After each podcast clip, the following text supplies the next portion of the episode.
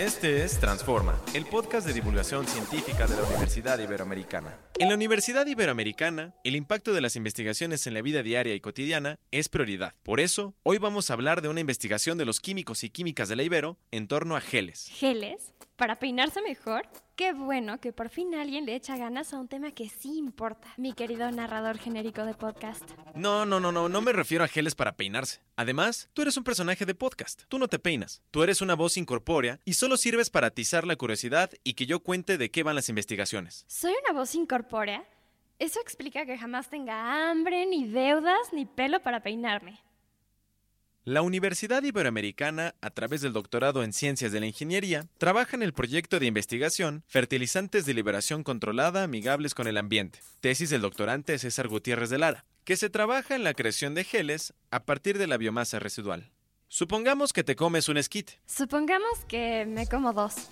Bueno, el olote. ¿Qué es lo que queda cuando el elote ha sido desgranado? Es una biomasa.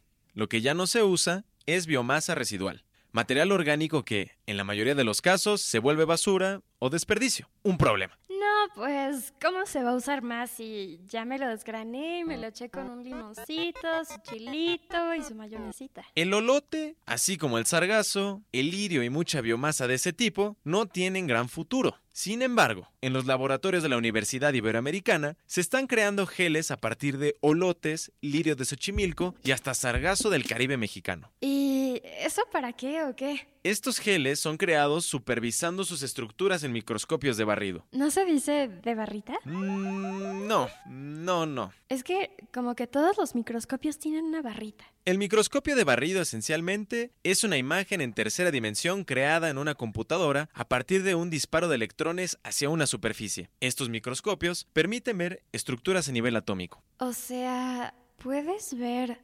átomos? Estos microscopios permiten ver estructuras a nivel atómico. ¿Y de eso hay en la Ibero? Sí. ¿Puedo continuar? Al alterar atómicamente las estructuras de estos geles, los investigadores pueden incluso hacer que el gel suelte humedad y nutrientes lentamente.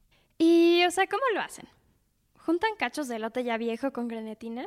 Porque así le hacía mi abuelita para hacernos gelatina. Gelatina de limón, gelatina de uva, gelatina de gelatina cuando ya no había frutas, tienen otros ingredientes como la celulosa. Pero mejor dejemos que César Gutiérrez, quien es el encargado de esta investigación, nos cuente qué onda. Sí, mira, como lo dices, en realidad lo que estamos haciendo son fertilizantes de liberación controlada, es decir, que tú controlas cómo ese nutriente o ese fertilizante se puede liberar en el suelo, porque hoy en día se tienen altas pérdidas de estos nutrientes y entonces tú puedes generar distintos productos, entre ellos los hidrogeles y otros tipos de fertilizantes de liberación controlada. ¿Para qué? Para que una vez aplicados en el campo, pues tú tengas mejores rendimientos en los cultivos. Hace muchos años empezaron a desarrollar este tipo de fertilizantes, no es una tecnología nueva, solo que en un inicio empezaron a hacer, eh, todos los recubrimientos eran de polímeros derivados del petróleo. Entonces, cuando tú lo aplicabas al suelo, se liberaba el fertilizante, pero dejabas ahí un residuo adicional, dejabas un contaminante en el suelo. Hoy en día se utilizan biopolímeros, que son biodegradables y biocompatibles 100%, y entonces eh, esto también ayuda a, digamos, al suelo y a los microorganismos del suelo. ¿Qué es lo que pasa hoy en día? El campo mexicano es un sector pues desprotegido hasta cierto punto. Entonces un productor dice, yo te voy a comprar un fertilizante pero que esté a un buen precio en el mercado, ¿no? Es por eso que hoy en día todos estos biopolímeros los podemos extraer de biomasas residuales. Es decir, cualquier residuo agrícola o que se genera por procesos de la cadena de suministro de alimentos. Entonces nosotros nos enfocamos en todos esos desperdicios de alimentos que se generan en toda la cadena de suministro. César, cuéntanos cuál es la incidencia de este proyecto, con qué materiales residuales trabajas y cómo ¿Cómo es el proceso? Por ejemplo, bueno, nosotros estamos trabajando con varios materiales. Por ejemplo, hay cáscaras de frutas, estamos trabajando con sargazo, de hecho lo trajimos de Cancún, y estamos trabajando con otros materiales como lirio acuático de los canales de Xochimilco aquí en Ciudad de México y desperdicio de alimentos de la central de abastos de la Ciudad de México. Entonces, ¿cuál es el punto de aquí? Que de esos residuos tú los recolectas, se secan y luego haces un proceso de extracción para extraer los biopolímeros y tú ya con tu biopolímero de interés, pues ya fabricas el fertilizante de liberación controlada. Bueno, ya eh, particularmente de los hidrogeles, tú tienes tu biopolímero y entonces los hidrogeles se forman porque entre en esas cadenas de polímeros tienen grupos funcionales, entonces tú haces que esos grupos funcionales se entrecrucen y formen una red. ¿Qué pasa en esa red? En esa red tú puedes atrapar un disolvente, en este este caso es el agua. Entonces, por ejemplo, un hidrogel puede atrapar hasta 10 veces más su peso. Entonces es como si formaras una especie de gelatina. No es un sólido, pero es una red que se forma y tú tienes ahí atrapadas las moléculas de agua dentro de esa red. Oye César, ¿esta investigación también nos ayuda al ahorro de agua?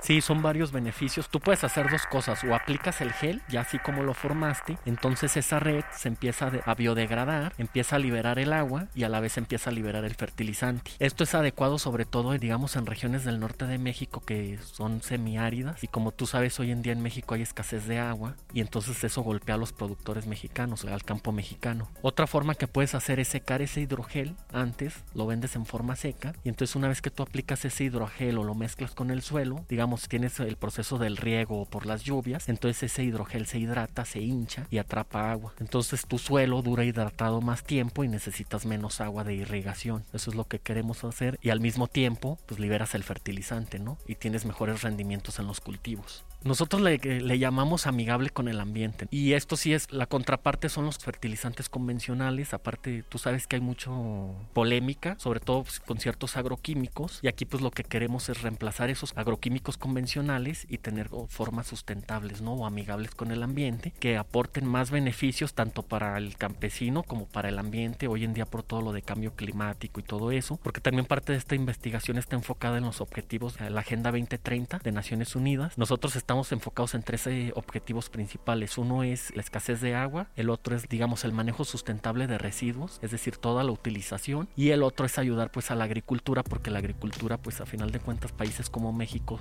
son altamente productores de alimentos. Entonces gran parte de tu sector económico pues depende de la agricultura. Hoy todos sabemos ya es un mundo globalizado. Pasan varias cosas ahí muy curiosas. Por ejemplo, Ucrania tiene de los suelos más fértiles a nivel mundial. Ahora con la guerra se detuvieron las exportaciones de sobre todo de granos y cereales, y entonces había problemas, encareció eso, y por otra parte Rusia y China son países que tienen la mayoría de las reservas más grandes de fertilizantes de fósforo y de potasio. Entonces ellos, digamos, regulan ese mercado. Y en México el 80% de las importaciones de fertilizantes pues, las tenemos que pedir eh, ya sea a Rusia, Estados Unidos o a otros países. Entonces al final de cuentas tú tienes un sector desprotegido porque dependes de otros países e incluso fertilizantes eh, convencionales llegan, eh, los precios están regulados por el mercado internacional. Entonces eso le pega al productor mexicano. La incidencia es con el campo mexicano, que digamos sea más autosuficiente. Hoy habla mucho el, con el nuevo gobierno federal se habla mucho de la autonomía alimentaria. Y para lograr esto pues tienes que empezar desde la primera etapa de la cadena de suministro de alimentos que es la producción de alimentos que es la parte de ganadería y la parte agrícola. Entonces nosotros estamos enfocados en la parte agrícola. Sí se tiene mucha tecnología en México pero más del 70% del campo mexicano está desprotegido. Que necesita innovaciones tecnológicas para que el productor mexicano pues pueda tener mejores rendimientos en sus cultivos y pueda pues vender su producto no bueno ahorita estamos eh, principalmente en la parte de investigación y experimentación. De hecho, ya tenemos productos. Hoy en día tenemos una colaboración aquí con el INIAT, de que es eh, un instituto de investigación aquí propio de Ibero. Y también está ahí por Centros, que es otra área del Ibero. Ahorita lo que estamos con el INIAT es el proyecto del huerto urbano y ahí poder hacer más bien la evaluación de nuestro fertilizante, porque a final de cuentas el productor, el campesino siempre te va a pedir, o sea, yo quiero comparar el producto, ¿no? ¿Cómo lo evaluas? Entonces estamos en esa parte de la evaluación de los productos, porque aquí es un proceso de convencer al productor de que tu producto es mejor, ¿no? Te va a dar mejores resultados. En eso estamos, en esa fase. El microscopio electrónico sirve para varias cosas. Su principal función es observar, ¿no? Ciertas estructuras. Los seres humanos, pues tenemos, vemos en el espectro visible, pero no podemos eh, observar en otros espectros. Y tampoco puedes ver, o sea, digamos, tú no puedes ver una bacteria o no puedes ver ciertas estructuras, pues digamos microscópicas o nanoscópicas. Entonces el microscopio más que nada es, haz de cuenta que tú tienes como un cañón de electrones y los electrones inciden en la materia y por medio de detectores tú puedes generar una imagen que ya después tú la puedes visualizar, ¿no? Como cuando ibas a la primaria o no sé, en la secundaria y tú veías el microscopio convencional, ¿no? Y tú querías ver una célula y pues la veías ahí, que a simple vista no lo podemos ver. Entonces este, en el laboratorio de microscopía pues utilizamos este equipo que es el SEM, sobre todo para nosotros la morfología de nuestras partículas o la morfología del hidrogel y así pues poder explicar más cosas, ¿no? O fenómenos de cómo se va a comportar este producto. Más que nada es para eso. Como toda tecnología, cuando todo es nuevo, generalmente no tienes casi acceso a equipos. Afortunadamente aquí en la pues hay una parte del área de investigación o de la división de investigación, pues donde sí se trata de adquirir equipos y estos equipos pues te ayudan a la investigación y a, digamos, entre más equipos tienes, tú puedes tener mejores pruebas, puedes evaluar de mejor manera tus productos y así digamos como demostrarle al, en este caso al que te lo va a comprar o al productor pues que tu producto funciona. Entonces por esa parte está bien, porque a veces es, eso pasa en México y en muchos países de, en desarrollo pues que a veces no cuentas con los equipos necesarios para hacer la investigación, pero digamos que el hecho de tener equipos pues te ayuda a, que la investigación se lleve de mejor manera. Creo que en México la, la, mayoría o cualquier investigación es que tienes que resolver un problema. Puedes hacer mucha investigación, pero si no estás resolviendo un problema y más nacional, pues entonces tu investigación a final de cuentas se puede quedar, no sé, en artículos, en el papel, en tesis, pero más que nada tiene que ser una investigación aplicada para resolver problemas nacionales, que es lo que hoy se busca más. Creo que el nuevo CONACID está buscando más eso. Entonces por eso estamos enfocados en esos y además más pues por la incidencia social o humanista que tiene la Ibero, pues es para, o sea, no nomás de humanidades, sino también desde ciencia básica tú puedes resolver problemas y tener incidencia social en la sociedad. Este proyecto de investigación permitirá que el campo mexicano se vuelva autosuficiente, pues no dependerá de las importaciones de fertilizantes y la producción de alimentos podrá aumentar. Además, es amigable con el medio ambiente, pues permite el ahorro de agua y reutiliza la biomasa o residuos de frutas, residuos agrícolas, macroalgas y plantas perennes. Esto fue Transforma, un podcast de divulgación científica de la Universidad Iberoamericana.